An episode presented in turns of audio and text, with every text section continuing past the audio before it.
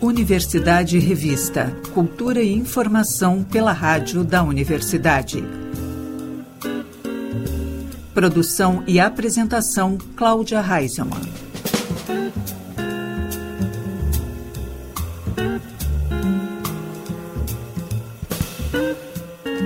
Boa tarde, ouvintes. Estamos começando Universidade Revista. Cultura e informação pelos 1080 da Rádio da Universidade. O programa também pode ser conferido pelo site radio.urgs.br e pelas plataformas de áudio. Iniciamos o programa desta sexta-feira com Lucinha Lins.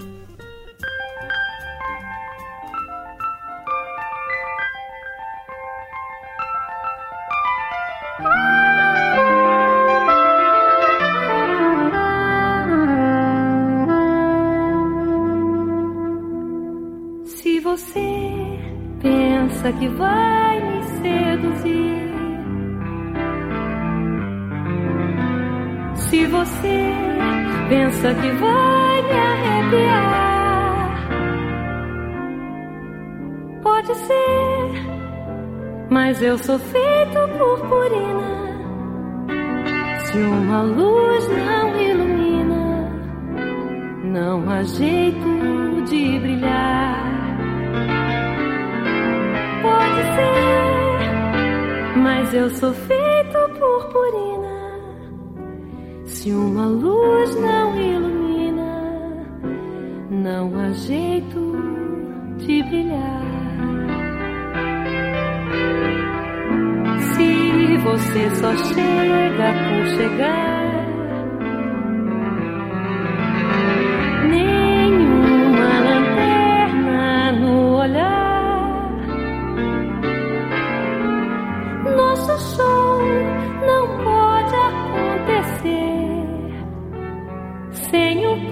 se acender, eu não vou representar.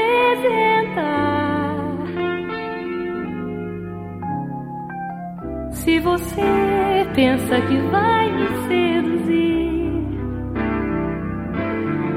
se você pensa que vai me arrepiar, pode ser, pois eu sou feito bailarina se a ribalta se ilumina, fico roxa pra dançar. Pode ser, pois eu sou feito bailarina. Se a ribalta se ilumina, fico roxa pra dançar.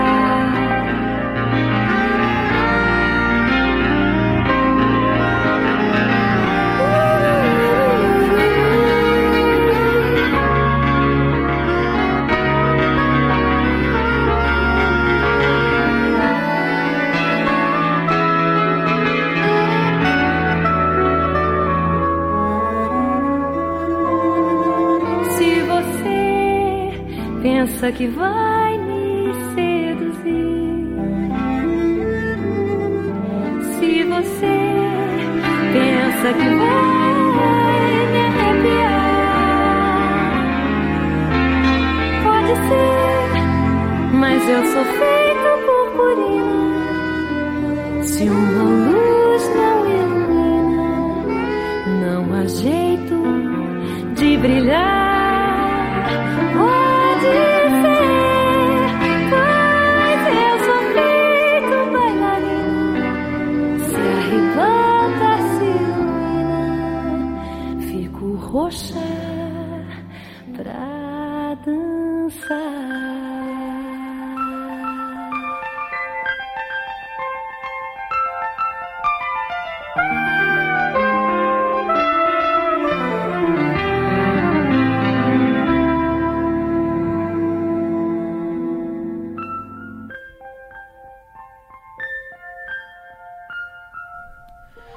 Lucinha Lins, de Jerônimo Jardim, Purpurina.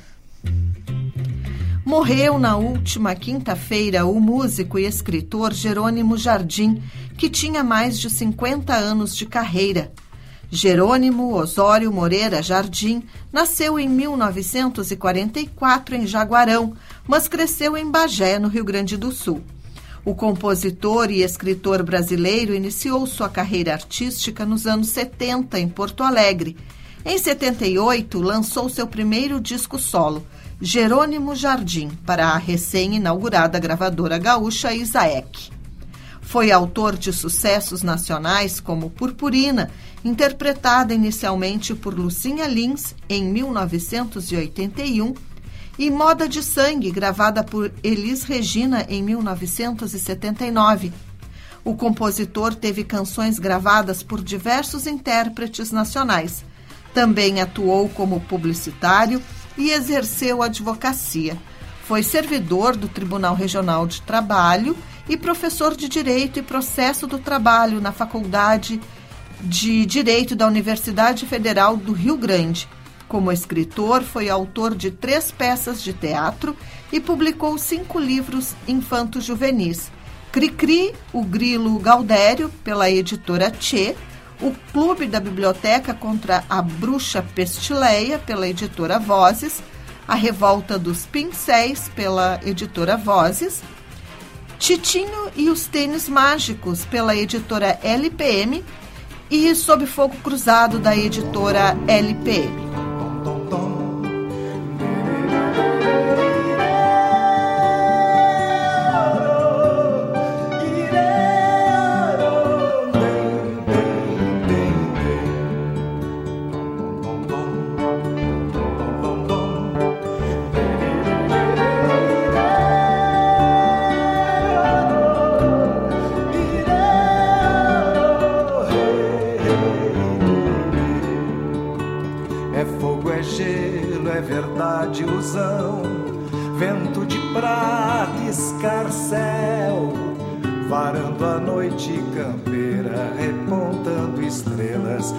Estância do céu, varando a noite campeira, repontando estrelas na estância do céu.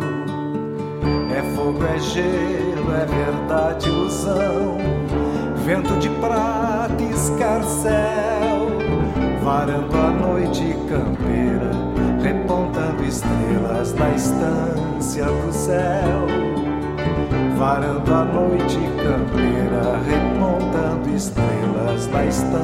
estância do céu.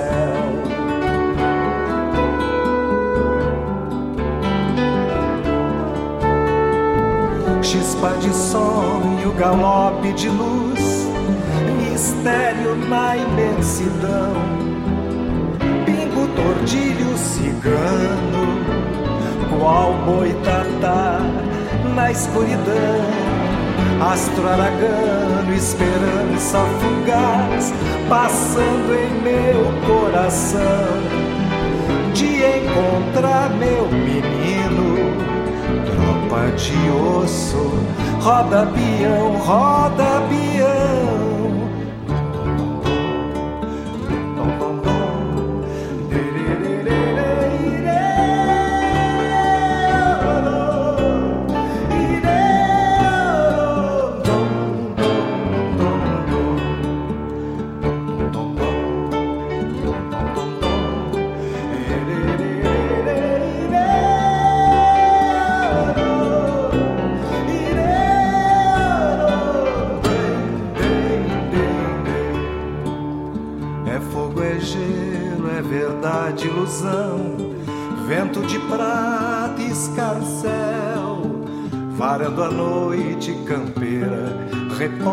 Estrelas na estância do céu.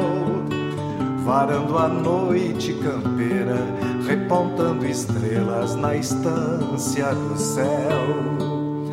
É fogo, é gelo, é verdade, ilusão, vento de prata, escarcel, varando a noite campeira repontando estrelas na estância do céu, varando a noite campeira, repontando estrelas na estância do céu.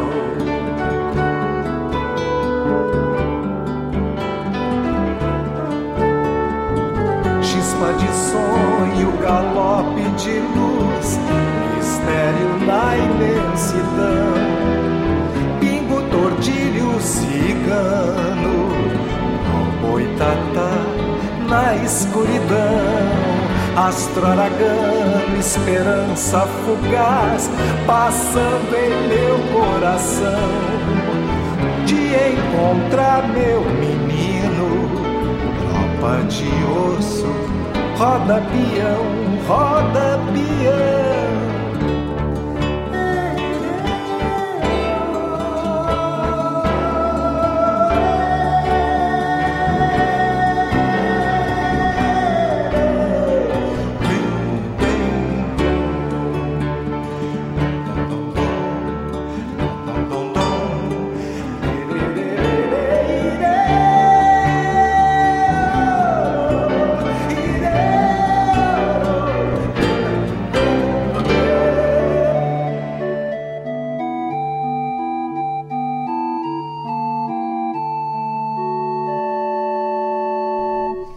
Jerônimo Jardim Astro Aragano. Buscando novamente surpreender o público pela diversidade de propostas artísticas e estéticas que apresenta, a Ocre Galeria inaugura no próximo sábado, às 11 da manhã, a exposição Quiasma, de Fernanda Valadares. A repórter Jennifer Tainá conversou com a artista sobre esta obra. Olá, ouvintes! Eu sou Jennifer Tainá e no Universidade Revista de hoje vamos falar sobre a exposição Quiasma, de Fernanda Valadares. Uh, ela está aqui no estúdio com a gente e ela vai estrear essa exposição na Ocre Galerias, né? Nesse sábado. Isso mesmo, Fernanda? Exatamente. Abre no sábado às 11 horas na Ocre. É uma alegria quem puder tá com a gente.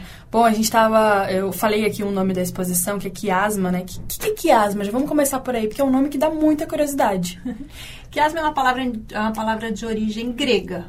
Uh, eu escolhi na, nessa exposição usar a grafia com CH, em português ela seria com Q, que é na nossa língua, né? O som seria com Q. Mas ela, na língua portuguesa, ela é usada muito na biologia. Ela quer dizer cruzamento, mas ela é usada uh, na biologia tanto no cruzamento de cromossomos, que faz aquele X, como no cruzamento do nervo óptico. E foi por esse motivo de um cruzamento usado para o nervo óptico que eu escolhi para o título dessa exposição, porque no fim é o cruzamento que nos possibilita ver. Né? Na biologia, eu quero trazer isso para o mundo da arte. E esse sentido também grego tem tudo a ver com o teu trabalho, né? Que também tem as suas raízes uh, um tanto grega, né? Como é que esse uhum. trabalho teu, que é tão difícil aí, uh, é um, um, um, trabalho com compensado naval, né? E também que mistura cera, então é, um, é bem delicado de, de se constituir. É, é complicado, mas é super simples. Eu trabalho com encáustica, que é uma técnica de pintura. Assim como hoje Uh, toda tinta ela é feita de um pigmento, que é o, o, que gera cor, que produz a cor, mas alguma coisa que fixe esse pigmento, que pode ser em pó, pode ser líquido, mas tem que fixar. Então, se a gente pegar um pó de terra e misturar na cola branca, eu tenho uma tinta, tenho pigmento e tenho medium. No meu caso, eu uso um pigmento que pode até ser terra, mas eu uso pigmentos variados, uh, uso muito branco. E o meu meio fixante é uma liga de ceras, que é 90% cera de abelha. E tem um pouquinho de cera de carnaúba, que é daquela palmeira que tem no Nordeste. Uhum. E um pouquinho de resina de damar, que é uma seiva das, da, de um pinheiro aí é importado, é, euro, é um pinheiro que tem na Europa.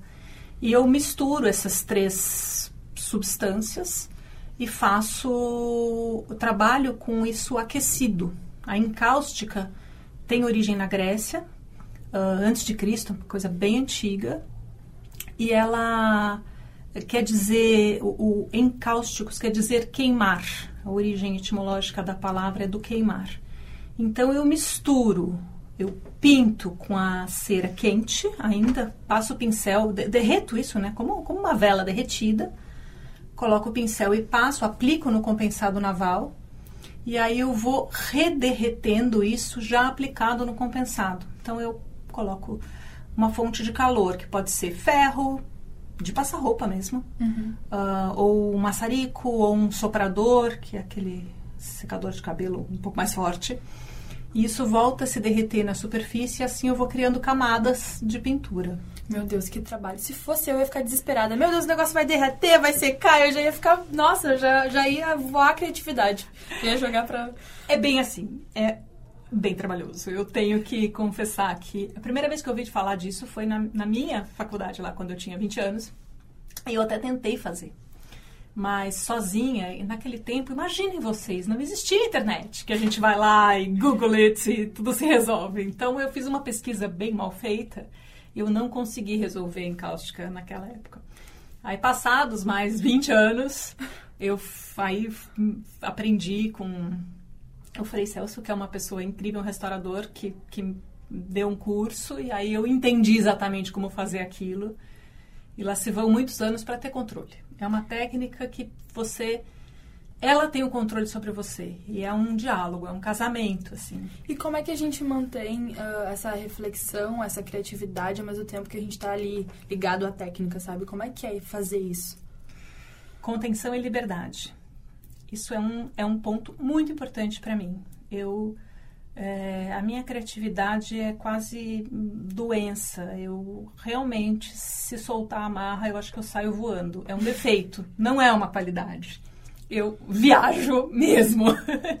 então, eu preciso, pessoalmente, né? A minha história de artista, eu preciso desse, dessa amarra. É uma âncora. É aquela imagem da, da menininha que tem um balão numa mão e a, e a âncora para se ancorar na outra. A minha técnica, ela é a minha âncora. É justamente toda essa dificuldade que eu consigo ah, fazer com que a minha criatividade seja mais nutritiva.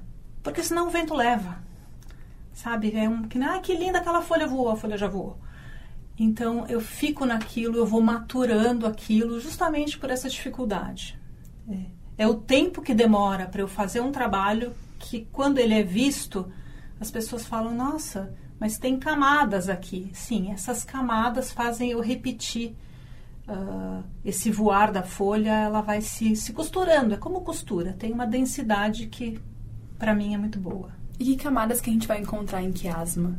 Dá pra dar esse spoiler aí pra gente? Com certeza. E quiasma é esse cruzamento, então ele tem muitas camadas de cruzamento. Eu digo que a primeira camada, a mais óbvia, é ele é um trabalho altamente autobiográfico e altamente do mundo e universal. O meu trabalho só faz sentido uma pintura quando eu penso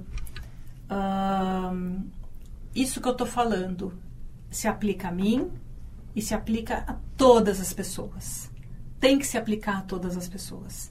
Se é para um grupo definido, se é para uma idade definida, se é para uma. ah, ah, é só para os japoneses. Para mim não, não faz sentido. Então eu falo de existência, de, de, de vida no sentido de tempo de existência. De ser o jogo que todo mundo morre no final. E o que acontece nesse intervalo de vida. E vai acontecer com todos nós. Então, esse é um, uma das camadas. Aí tem uma outra camada que é mais grosseiramente, ou a gente é civilizado, entre muitas aspas, e está entre paredes e com as preocupações ligadas ah, à vida, de um, através de um consumo, através da, da, da carreira, através da próxima demanda que a gente vai criar para a gente mesmo, ou a gente vai simplesmente estar. Nesse trabalho Quiasma, eu falo disso através dos povos da floresta, por exemplo, que eles dão um cutuco na gente, eles falam, olha, vocês estão acabando com tudo, vocês estão estragando esse mundo que a gente tem aqui, né? Esse, esse céu vai cair. Então esse é um dos um outro cruzamento. Tem o cruzamento da velocidade, da quietude, bem óbvio assim, de a gente está enlouquecido fazendo coisas ou a gente diminui. Enfim, são vários. É muito esse encontro da tua vida, né? Com a metrópole, o rural, essa coisa louca também. Esse é o meu autobiográfico, né? Eu Uh, nasci em São Paulo, no meio do caos, no meio do desse capitalismo, consumismo, todos esse esse ismo voraz de querer coisas e escolhi sair disso. Eu moro no meio, moro numa reserva, moro numa fazenda que tem uma parte grande de reserva. Eu os meus problemas se resumem mais a cobras, aranhas, ratinhos, a lontra que vai comer o peixe e a onça que foi visto lá perto do que consumo, enfim, contas e afins. E você nunca se questionou, tipo assim, será que eu estou abandonando os meus ou será que eu estou abandonando esses ismos? Nunca deu esse embate em você mesmo? Eu, quando eu tô em casa esses últimos anos, eu tenho uma tranquilidade tão grande de que eu estou fazendo o que eu tinha que fazer que não que eu me questiono. E a resposta é muito clara. Eu estou fazendo o que eu tenho que fazer. Assim e não é uh, um abandono no sentido de ah tô na praia ah eu, eu, eu não sou de surfar poderia ah mas eu tô surfando né? Não, eu tenho uma vida super intensa, não só de ateliê, mas eh, não tem é raro um dia em que a gente não plante umas duas ou três árvores. Então, eu sei que não é um abandono. Eu estou puxando eu estou puxando os meus cavalos da maneira que eu que eu como artista tá né? puxando os teus para lá, né? Tô puxando os meus, tô, tô trazendo. E se eu tô aqui, vocês estão vindo comigo de volta pro meu plantio, né? É muito é, é bom pensar por aí. Falando em localidade, eu quero puxar um pouquinho o assado aqui para URGS e aqui para Porto Alegre também, né? Faz tempo que tu não expõe aqui. Eu vi ele que o último foi o que em 2015. Faz tempo que não vem nos visitar, Fernanda. Faz tempo. Faz muito tempo. Porto Alegre foi muito importante na minha história. Foi foi o dia que eu saí da casca do ovo, assim. Eu tinha uma necessidade de reflexão e de desaceleração, essa que eu comentei mas foi quando eu cheguei aqui que eu entendi que uma cidade, ou seja, um, um conjunto de pessoas vivendo próximas, ela pode ter uma via positiva. Quer dizer, a reflexão, a, a, essa, esse conjunto de gente pensante que eu encontrei aqui foi muito revolucionário para mim. Você acha que a gente equilibra mais aqui essa coisa da cidade? Você acha que um, é um pouquinho mais, assim, ou pelo menos dar esse espaço? Não conta para ninguém, eu sou apaixonada por esse lugar. é, para mim é, é, a melhor, é o melhor, melhor lugar do Brasil, não tem... Porque, não, realmente, eu, eu, eu, admiro, eu admiro a capacidade de reflexão que eu encontrei aqui. E um conjunto de pessoas que elas, elas se divertem, elas consomem, mas elas pensam e elas escutam. É um lugar que ainda se escuta eu ainda encontro diálogo. Quando eu vim para cá, eu, eu, tenho uma amiga, ela falou: Nossa, mas por que, que você vai, né? Como se aqui não fosse o centro, mas eu não sei, eu trago o centro comigo. Eu, quando eu cheguei aqui, para mim, ele se tornou o centro do, da reflexão. O mestrado na URGS foi o meu momento, foi um ponto muito alto da minha vida. Tenho uma gratidão mesmo por aquelas pessoas que tiveram ali ao meu lado e a gente refletiu tanto. Você disse que foi ali que deu aquele estalo de eu sou artista, né? E o quão importante é isso também? Deu o estalo de eu sou artista e a parte eu tinha uma dificuldade com a, com ser artista. Eu, apesar de ter feito a graduação, eu fiz bacharelado, depois voltei para a universidade, fiz mestrado, fiz uh, licenciatura, deu uma coisa de aula informalmente, ainda em São Paulo, mas eu não dizia com A maiúsculo, eu sou artista. Quando eu vim para cá, que aí eu encontrei mesmo a encáustica, que eu comecei mestrado, foi com, com, com muito gosto de dizer, porque ser artista é você sair, de certa maneira, sair da caixa do, do consumo. É, é, esse voar e ver a coisa por outros lados. Mas essa reflexão só foi possível com, com, com o corpo de, de outras pessoas pegando junto e fazendo pensar. Né? Eu sinto muita falta disso. É a única coisa que eu sinto falta no meio da minha floresta é do, do, do corpo de pensamento da universidade. De uma pequena Porto Alegre. Bom, eu quero que você volte mais vezes, né, aqui. Que estreie outras vezes outros outras exposições. Vamos fazer um serviço então para o pessoal, vamos relembrar direitinho. Como é que são as datas? Até quando que vai a exposição? A exposição fica até dia 2 de setembro.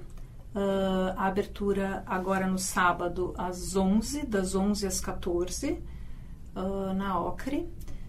Uh, gostaria muito de, de ter todos ali nessa, nesse momento que é bonito. A exposição, ela tem uma... Não adianta... a gente está muito no virtual hoje, mas você tá no espaço em que a encáustica está presente, eu escuto isso de todo mundo. Nossa, por imagem não dá para ter ideia do que, que é o teu trabalho. Como meu trabalho é de cera, ele tem cheiro, ele junta as abelhas, porque as abelhas vêm atrás da cera delas, ele tem uma textura. Então eu realmente convido todo mundo para ir lá. E o segredo é: pode pôr a mão. É uma pintura que pode tocar. Nossa, é muito difícil. Secretamente. O problema da, da, da a cera ela já é muito oleosa. A gordura da mão não vai causar um problema. Então, convido muito a todos para vir tocar. Tem gente que quer lamber, lamber eu não recomendo, mas que venham, que venham. Ai, muito obrigada pela tua presença. Deixa eu só matar uma curiosidade aqui. Vai expor em outros lugares também, o Kisma? Não. O Kiasma, desculpa. Não, por enquanto não. Talvez tenha algum desdobramento. Em geral, as minhas exposições elas se ligam. Eu vou fazendo uma costura mesmo. O, o que eu mostro numa exposição já é um gatilho para a seguinte, para a seguinte. Uhum. O Kiasma é um gatilho da minha exposição anterior uh, em São Paulo, através de um trabalho. Então, eu tenho certeza que isso vai se desdobrar. Mas eu não tenho nada definido ainda. Aí já vai ser algo novo, então. Gente, pra, pra quem quiser te acompanhar e ver se é algo novo, tem rede social? Algo do tipo? Fernanda Valadares. Certo, então, pessoal, sigam lá, acompanhem e não deixem de ir no sábado presencialmente conferir essa exposição. Obrigadíssimo. Há uma história nunca comprovada de que Franz Kafka teria enviado cartas a uma menina que perdeu sua boneca. Fingindo ser o brinquedo, o escritor tcheco narrava aventuras vividas pelo mundo. Esse enredo inspirou a peça Kafka e a Boneca Viajante, com André Dias e Alessandra Maestrini. Dirigida por João Fonseca, a montagem para todas as idades tem sessões no Farol Santander, hoje às 8 da noite, no sábado às 5 da tarde e 8 da noite, e aos domingos às 5 da tarde, até o dia 13 de agosto. Os ingressos estão à venda pelo Simpla. Duda Calvin se apresenta nesta sexta, às nove e meia da noite, no Espaço Marine, em Porto Alegre. Ao lado de sua banda, ele pretende transformar o local em um ambiente de reverência ao punk rock. Os ingressos para acompanhar o show estão à venda na plataforma Simpla. Fantasmagórico, um show do além com Antônio Carlos Falcão e banda, abre a sétima mostra de música e artes cênicas do Teatro Glênio Pérez neste final de semana com apresentações gratuitas. O repórter Gabriel Dias conversou com Antônio Carlos Falcão sobre o espetáculo. Olá, ouvintes! Eu sou Gabriel Dias e ao meu lado está o ator, cantor, compositor e roteirista Antônio Carlos Falcão para falar sobre o espetáculo Fantasmagórico, um show do além, que acontece nos dias 4 e 5 de agosto no Teatro Glênio Pérez. Primeiramente, queria agradecer a tua presença. Eu que agradeço. É sempre uma alegria, uma honra vir aqui na Rádio da URGS, adoro. Foi super bacana conversar contigo, Gabriel. Uhum. Para quem não conhece o espetáculo, ele se inicia e tem seus desdobramentos através da ausência do bicho-papão no show de, de homenagem Exatamente. a ele. e o motivo dessa ausência é por conta das crianças estarem mais, com mais medo do Covid do que do próprio bicho-papão. Uh, com essa temática assustadora e espetacular, como que surgiu a ideia de abordar um medo tão real, uh, tão presente na, no nosso passado recente, que se afasta da fantasia e remete ao período trágico que foi a pandemia. Olha, começou exatamente na pandemia, né? As canções eu já já estava escrevendo elas há um tempo, porque esse livro eu, eu, me inspirei no livro do Celso Goodfried, né? O Em Nome da Fera. E eu acho que faz quase 20 anos que ele me deu o livro na época que eu li o livro, o livro me remeteu de novo a essa, toda essa fantasia né, assombrosa da infância que a gente tem e que vai permeia os adultos também, né? Medo de assombração, medo de, de, de ver gente morta, ah, né? Tal. E me, o medo, né? O medo, o medo da morte, que é o, o digamos assim, o medo que a gente, né? Já nasce com aquele, com esse medo, né? Não, não entendo de psicanálise nem de psicologia, mas resolvi fazer canções sobre o medo. Aí veio a pandemia, eu vi que isso uh, me veio à, cabeça, né? O medo da, do vírus. E na história, o, o, o, na história original, quando eu escrevi a peça, o bicho papão não aparecia porque a criança não tinha mais medo dele, né? Não tinha medo do bicho papão. Né? Aí eu coloquei que o medo estava deslocado, o medo estava na Covid, né? Era um mote interessante, era da hora, mas a gente não tinha como apresentar o espetáculo, né? Ele ficou legal. Agora a gente aumentou os medos, né? A lista de medos ali, né? Agora vem medo do racismo, né? Vem medo da, das fobias todas, né? das pessoas violentas, das pessoas armadas que invadem escolas, da morte dos índios, da morte dos pretos, né? das pessoas mais humildes, da miséria. Então, esse é o medo e faz com que o bicho-papão fique deprimido, fique em casa. Né? No, no, no, livro lá, onde eu me inspirei, tem essa historinha, só que ela é do outro jeito. O bicho-papão fica triste, vai pra toca porque o cara não tem mais medo dele. Né? Na minha, o bicho-papão fica triste por causa disso, né? E ele... A gente fala um pouquinho, assim, não, nada é tão profundo, né? Que ele está deprimido e que isso é um, é um problema sério que a gente tem que ajudar ele. Com esses temas uh, tão sérios, principalmente o medo, né?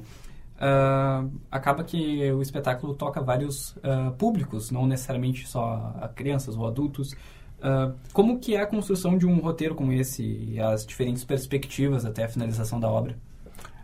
Eu vou dizer o seguinte, é, foi muito engraçado isso, porque eu, eu escrevi um, um, texto, que é uma peça, né, que ficou lá, que foi transformada num show, porque ela tinha algumas canções e eu fiz mais canções né, sobre é, então, eu vou dizer o seguinte: eu comecei a perceber que eu estava falando disso, né? que as canções estavam vindo sobre os medos, as fantasias, né?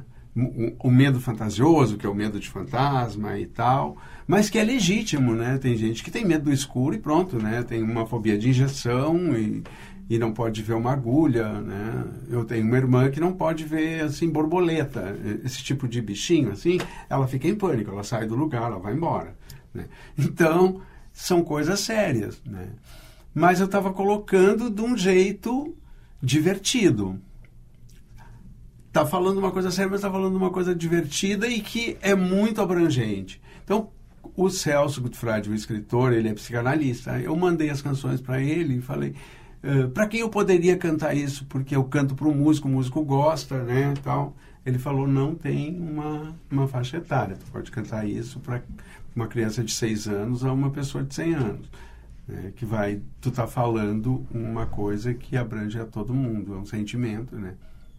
Uhum. Então, não sei se eu me perdi no que tu perguntou, mas não. é mais ou menos isso e foi Sim. dar nesse roteiro, né. Uhum. Fui construindo quase que assim, como é que eu vou te dizer, espontaneamente, né? Eu fui construindo as canções e aí fui vendo onde elas eram colocadas. Como ela foi foi crescendo, né? Eu coloquei o argumento da peça, que era a tristeza do bicho papão, porque antes começou para ser apenas um show. Uhum. E dentro desse show tem outros integrantes dentro dessa banda. Como que Não, daí eu comecei, né? É. Aí eu tinha um violonista que eu trabalho, que é o Rafael Rodrigues, né? que é, é o que arranja, porque eu sou um compositor de cabeça, né? Eu componho tudo na cabeça, gravo a melodia com a letra e mando pro, pro Rafa. Ele é que escreve, né? Tá? E aí eu ele fez os arranjos também. a gente começou, ah, mas isso está ficando muito bom, vamos chamar um baixista. Aí eu fui assistir um show e vi um sopro lá e fiquei bem louco por aquele sopro. Falei, ah, eu quero um sopro. Ah, vamos pegar uma... Então, aconteceu que formou um grupo mesmo. E aí eu construí os fantasmas, né? Aí eu construí, cada músico é um fantasma. Cada um é um tipo de assombração, cada um morre, eles não são, não é aquela coisa do lençol branco, todo mundo é igual. Não, cada um né, é de uma época, né? Eu não sei precisar a, a, direito a minha época, mas, mas eu, tenho, eu uso fraque, né? Eu sou meio rock and roll dos anos 70, assim, ao mesmo tempo meio, meio, meio século 17, mas o, um é meio militar, o outro é um roqueiro, o outro é um, é um zumbi que é todo aos trapos, né? Ele tá, é, como se fosse decompondo. E o Cessé, o Fernando Cessé, que é a percussão, ele é uma assombração. Então tem uma assombração, uma alma penada, uma caveira, um zumbi e eu que sou um fantasma de armário. Uhum. A gente, uh, você mencionou a, obra O Nome da Fera. Quais foram os elementos dessa obra que serviram como inspiração ou que foram incorporados dentro do espetáculo? Uh, todos os elementos que tem ali sobre dessas fantasias, né? A mula sem cabeça, o, o monstro que baba, né? E são recorrentes. Até no filme, o, o, o como é o Caça-Fantasmas, tem aquele monstro que baba, né? E aí eu, eu coloquei também porque no imaginário infantil a baba, a coisa tal, tem até aquelas coisinhas que gruda, né? Gosminha e tal. Criança gosta disso. E eu também acho muito divertido esse tipo de coisa. Então, esses elementos que, de monstruosidades que está solto no livro foi que me encantou e me levou a fazer uma música para cada também monstro que eu ia pensando. Uhum. Uh, dentro do espetáculo, obviamente, o aspecto musical é peça-chave. É peça-chave, é, é peça condutora. Uh, seria esse o ponto crucial para abordar um tema que pode ser tão pesado como a pandemia, o medo, uh, questões raciais, uh, outros tipos de violência que geram medo. Seria isso que faz com que a peça haja, não haja, mas tenha um contato de uma forma mais fantasiosa e lúdica com o espectador? Eu acredito que sim, que é, é justamente é, tu tratar essas coisas, né? Tu jogar na fantasia, né? na, na tal da suspensão da realidade, né? é um assunto tão sério, né? tu joga, na, às vezes tu joga mesmo que tu jogue na, na, poesia, né? tu joga de uma maneira dura. Pode ter muitas composições que falam do racismo, composições gravadas pela Elza Soares, por exemplo, eh, ou mesmo por outros cantores, né? Eh, outros grupos que são são um papo reto, né? papo direto. Mas tu pode apelar ou querer escrever mais fantasioso, usar mais a metáfora, mais a poesia, né? Então, eu faço isso. Ao mesmo tempo que tem alguma canção que ela é um pouco direta, porque eu falo do medo e falo que também é bom sentir medo, não é ninguém né, vai ser julgado por sentir medo. Né? O medo é legítimo. Né? Então, eu também exalto o medo. Viva o nosso medo. É bom sentir medo. Você tem que sentir o medo, não não fica com medo de, de sentir o teu medo. Né? A gente fala muito também da, da cultura como peça de conhecimento e educação. Uh, são obras assim que fazem com que a reflexão venha para o espectador sobre temas que são recorrentes na vida dela e ela acaba não, não aprofundando. Então, também serviria para essa peça. Serviria. É, todo assim tem um tem um momento que a gente fala de preconceito. Como eu te disse não tem uma, um, um assunto profundo né? Tem um momento que passa pelo preconceito. A mula sem cabeça né? Ela é designada para fazer uma coisa. Eles duvidam que ela vai fazer. Então eu falo que eles duvidam que ela vai fazer só porque ela é uma mula e porque ela não tem cabeça. E isso é preconceito né? Então aí a gente, eu xingo eles e tudo, né? Falo que aquilo não é legal, que no mundo além não existe preconceito. E a gente canta a música da Mula Sem Cabeça em homenagem à Mula Sem Cabeça. Uhum. Uh, num contexto geral, o que os espectadores podem uh, esperar do, da, da peça assim que eles estiverem presentes? Olha, eu acho que eles podem esperar muita alegria, né? Essa reflexão assim poética em cima do medo, né? Uh, medos que ainda virão, né? A, a, a, música inicial da peça convida as pessoas para vir para esse porão onde estão esses monstros, né? E o verso fala: venha para a escuridão, para um porão perdido, onde existe um berçário de medos recém-nascidos. Né? Então a gente vai a gente não vai sentir outros medos, né? Uhum. Com esse desmatamento aí, né? Com a gente não respeitando o planeta, eu acho que a gente vai ter uns medos, a natureza vai nos impor alguns. É, até a minha próxima pergunta é qual, qual seria a perspectiva do, do espetáculo uh, ah, para o futuro e quais seriam os próximos medos que poderiam ser abordados pelo, pelos fantasmas? Eu acho que os fantasmas até podem ter, né, eles podem voltar, porque quando termina o espetáculo eles vão para o mundo do além, né, para resgatar o bicho-papão. Mas, é, com certeza, né, outros medos é, virão, os fantasmas podem falar de outros medos, né?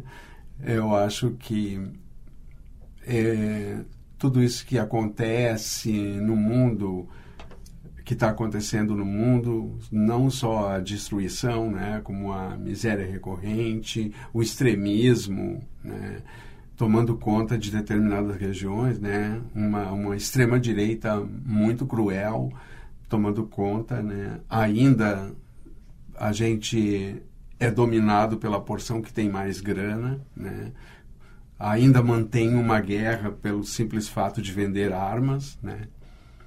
Não se importando realmente, essas pessoas não se importam realmente. Então, eu acho que os nossos medos podem aparecer de novo alguns que eu não gostaria, né? Porque nos causam dor, mas enfim, é, o medo, o medo da morte, eu acho que é uma coisa que é, será sempre constante. Eu, na verdade, a gente, eu acho, não sei se as pessoas têm medo, medo da morte, né? Mas é medo do jeito que tu vai morrer, uhum. né? Como que, que eu vou morrer? Seria o medo do desconhecido, não propriamente da Exatamente. A gente fala também, tem uma música que chama Desconhecido, que é um samba que fala que o desconhecido, né, nos causa medo. Uhum. Uh, Para finalizar, queria que você fizesse o convite para o pessoal. Ah, eu gostaria imensamente de convidar a todos para assistir Fantasmagórico, um show do além, com uma banda incrível. Eu quero aproveitar aqui para agradecer para os músicos Rafael Rodrigues, que assina também a, a direção musical, para o Breno de Nápoles, baixista, para o Adolfo Almeida Júnior, que é Sopros, né? O Adolfo, inclusive, é professor aqui da, da URGS. Para o Fernando Cessé, um excelente percussionista. E agradecer a toda a minha equipe, figurino, da Rô Cortinhas, a luz da Marga Ferreira, a produção da Lu e a direção do Carlos Ramiro Feistenzeifert. Acho que eu disse nome, acho que acertei o nome dele. Mas quero convidar todos para irem amanhã e sábado às 19 horas. Eu fiquei sabendo assim de canto de ouvido, tá? Eu acho que não é fake news que sábado não tem mais lugar. Uhum. Né? Também agradecer a, a, uma coisa assim, ó, eu idealizei uma coisa de fantasmaria, de, de, do porão, pensando naquelas coisas que apagam e viram outra coisa e tal. E fui na Glow, né, onde tem aquelas maquiagens incríveis, e a gente teve o apoio da Glow. Então, as nossas maquiagens luminescentes, a gente comprou uma luz especial que deixa muito bacana o espetáculo e que é para todas as idades. Estive com o Antônio Carlos Falcão, novamente queria agradecer a tua presença. O espetáculo de música Fantasmagórico, um show do além, faz parte da sétima mostra de artes cênicas e música do Teatro Glênio Pérez, promovido pela Câmara Municipal de Porto Alegre. Exatamente, é uma honra estar lá abrindo a mostra. E muito obrigado, Gabriel, por me receber aqui para a gente falar do nosso trabalho.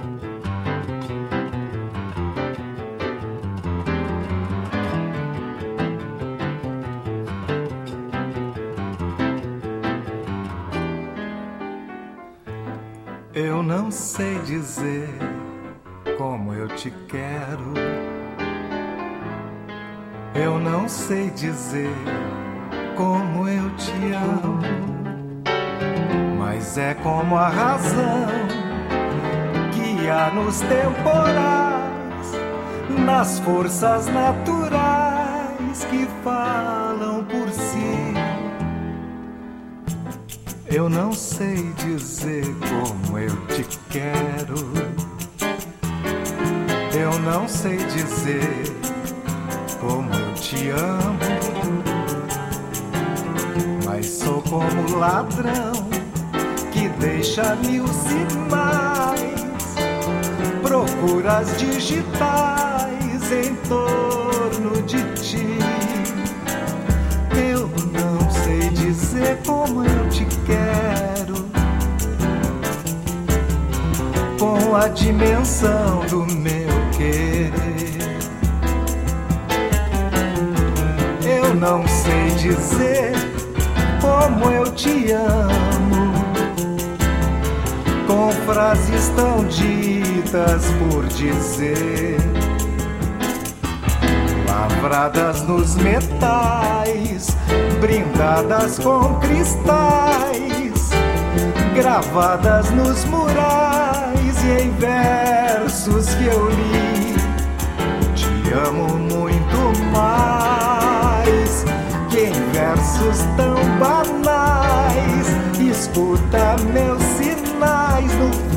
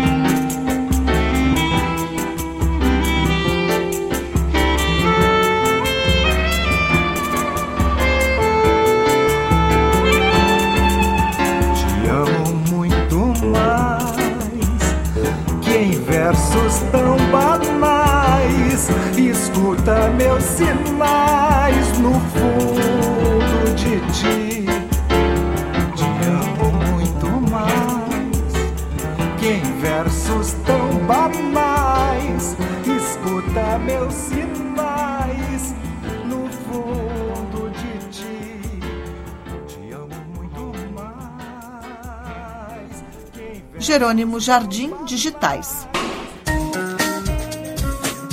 Dona de um timbre inconfundível e uma trajetória singular, Simone ocupa um lugar nobre na história da música brasileira. A artista estreou em 1973 e de lá para cá gravou 31 álbuns de estúdio e seis ao vivo. Cinco décadas compõem uma carreira pautada pela pluralidade de ritmos e estilos. A cantora retorna à cena com a turnê Tô Voltando para celebrar seus maiores sucessos e para refletir sobre as voltas que o mundo deu nos últimos anos pandêmicos.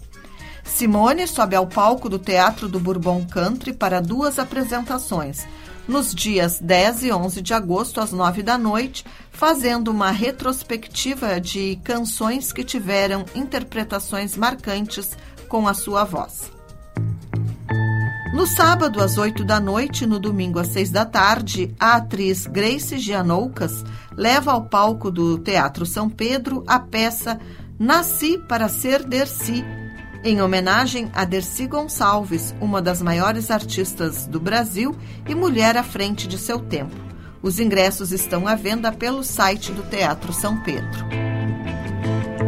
Além de Casa Vazia e Depois de Ser Cinza, há um terceiro longa gaúcho que chega às salas de cinema. Voltado ao público infanto-juvenil, Despedida combina elementos de fantasia, animação e suspense. Rodado em Pelotas e no estúdio Tecna, em Viamão, Despedida conta a história da menina Ana, de 11 anos, que acaba de perder a avó. Em meio ao carnaval, ela e a mãe viajam para o funeral no interior do Rio Grande do Sul. Por lá, um mundo fantástico se entrelaça com a realidade. E Ana se depara com bruxas, bonecas falantes, vilões de fábulas, um cão feroz e falante, entre outras criaturas estranhas. O filme está em cartaz na Cinemateca Capitólio, com debate com diretores no sábado, a partir das seis da tarde.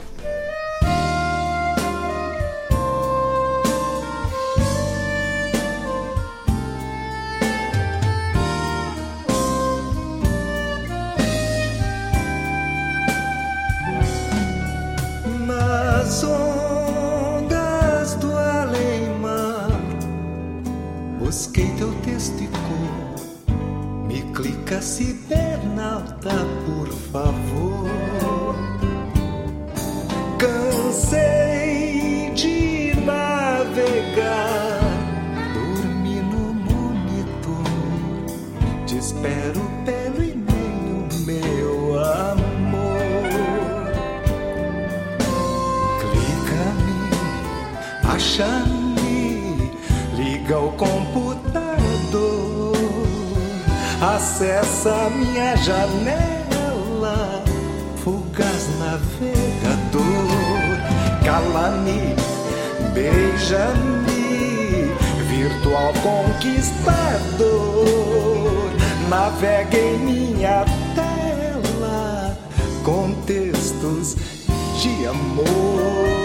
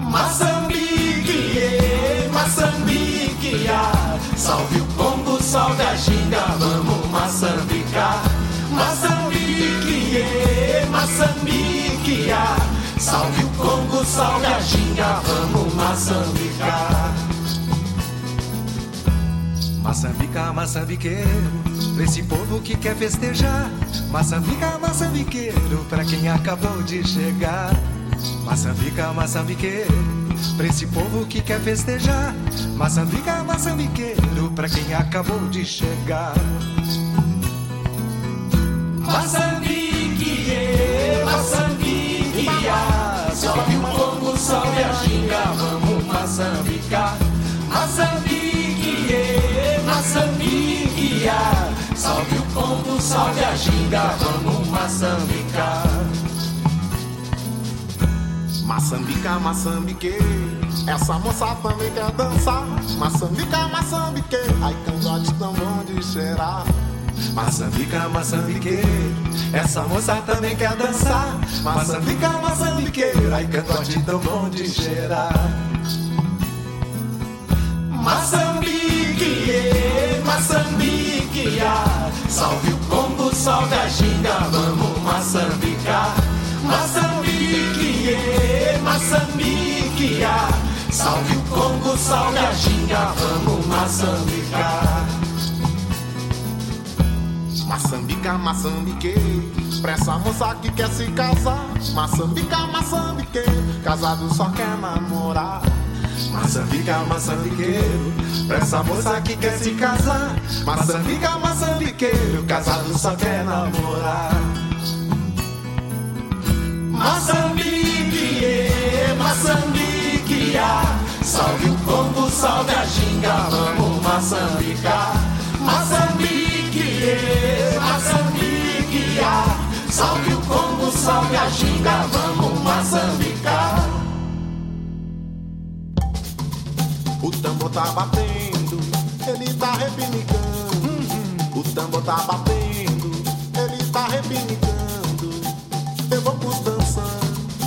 o tambor tá chamando. Eu vou pros dançantes, o tambor tá chamando. O tambor tá batendo, ele tá repinicando. O tambor tá batendo, ele tá repinicando. Eu vou pros dançantes, o tambor tá chamando. Eu vou pros dançantes, o tambor tá chamando. Moçambique, Moçambique, salve o Congo, salve a ginga, vamos Moçambicar. Moçambique, Moçambique, salve o Congo, salve a ginga, vamos Moçambicar. Moçambique, Moçambique, salve o Congo, salve a ginga, vamos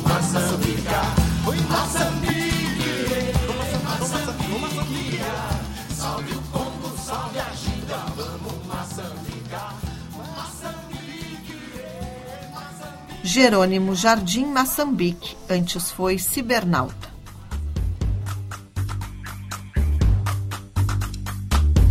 Baseado em histórias de mulheres, o espetáculo Chamas, performance de teatro e dança, traz ao palco mulheres invisíveis, excluídas, trabalhadoras, mães, prisioneiras.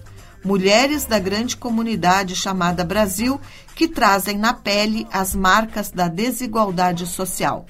O trabalho solo da atriz e bailarina Shana Manik chega aos palcos neste sábado, às 8 da noite, no Meme Estação Cultural, onde permanece em temporada até o dia 13 de agosto, às 8 da noite. No dia 11, a sessão será com tradução em Libras. O fio condutor do trabalho são histórias reais de mulheres que tiveram as vidas atravessadas pela pobreza, invisibilidade, falta de políticas públicas. Após os shows em Porto Alegre, inicia a circulação da obra, que passa por Novo Hamburgo, Lajeado, Esteio, Cachoeirinha e Canoas. Na mostra Em Queda, a artista visual Natália Schull apresenta o resultado de uma pesquisa sobre o movimento de fazer o corpo tombar. A exposição pode ser conferida na Sala Nogueira do Centro Cultural da URGS. Formada por vídeos e fotografias, a mostra reflete sobre o preparo do corpo para vivenciar momentos de desamparo. A visitação é de segunda a sexta, das nove da manhã às sete da noite, até o dia 18 de agosto. E o Centro Cultural da URGS fica na rua Engenheiro Luiz Engler, número 333.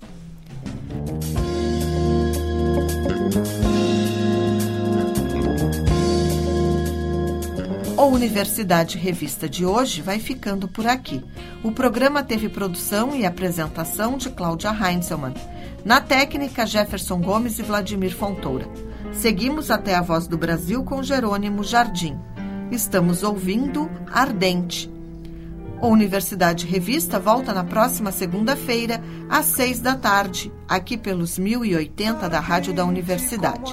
Até lá e um bom fim de semana. Carente como analisado, deita no divã.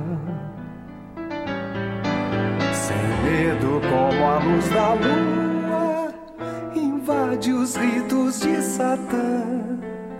Entregue qual pode um mortal se dar a força de um imã. Ingênuo como é o afeto entre irmão e irmã. Sem culpa como é o pecado que vem da maçã.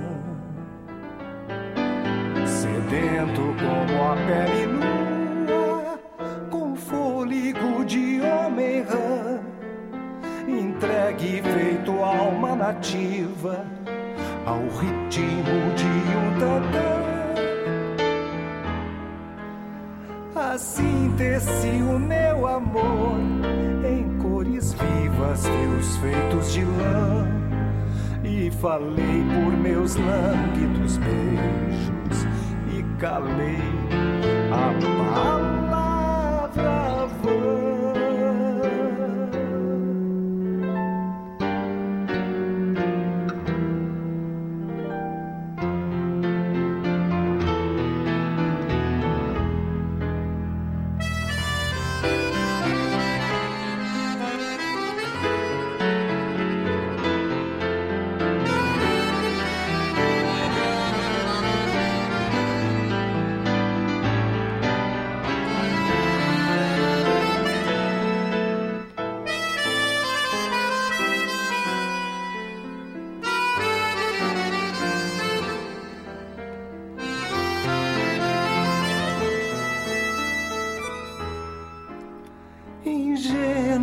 vã. entre irmão e irmã. Sem culpa, como é o pecado que vem da maçã. Sedento como a pele nua, com fôlego de homem rã. Entregue feito a alma nativa ao ritmo de um tantã. síntese, o meu amor em cores vivas, fios feitos de lã. E falei por meus lânguidos beijos e calei a palavra vã.